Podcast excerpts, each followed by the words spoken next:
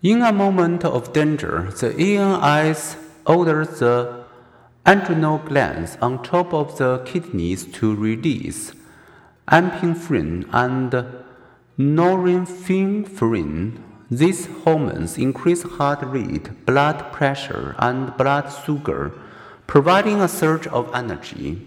When the emergency passes, the hormones and the feeling linger there.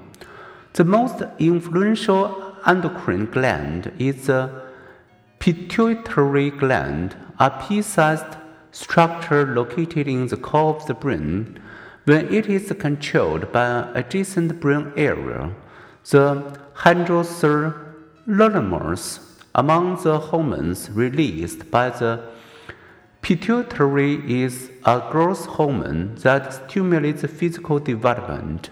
Another is oxytocin, which enables contraction associated with birthing, milk flow during the nursing, and orgasm. Oxytocin also promotes peer bonding, group cohesion, and social trust.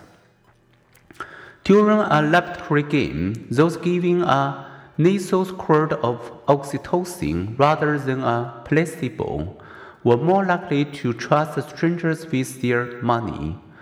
Pituitary secretions also direct other endocrine glands to release their hormones. The pituitary then is the master gland. For example, under the brain's influence, the pituitary triggers your sex glands to release sex hormones.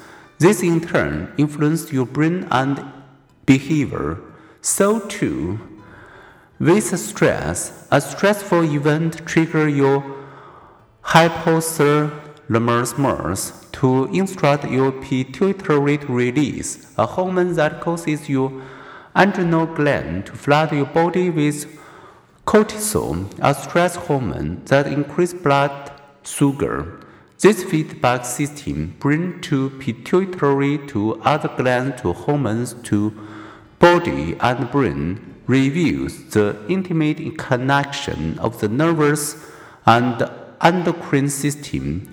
The nervous system directs endocrine secretion which then affects the nervous system, conducting and coordinating this whole electrochemical orchestra is that maestro we call the brain.